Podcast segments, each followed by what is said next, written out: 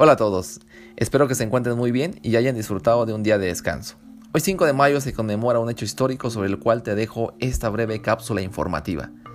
Conocemos a la batalla de Puebla como aquel conflicto armado librado el 5 de mayo de 1862 en los alrededores de la ciudad de Puebla.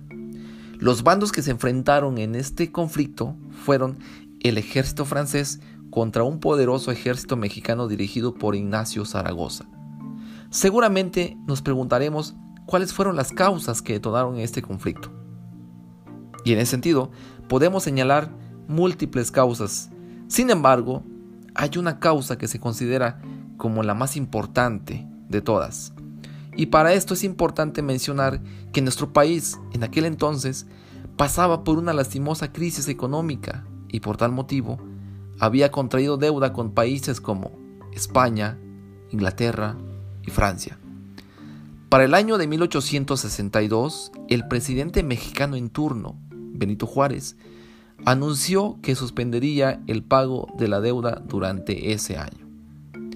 A pesar de que eh, con países como España e Inglaterra había llegado a un acuerdo, los franceses no tomaron para nada bien esta decisión y fue así como detonaría el conflicto llamado la Batalla de Puebla.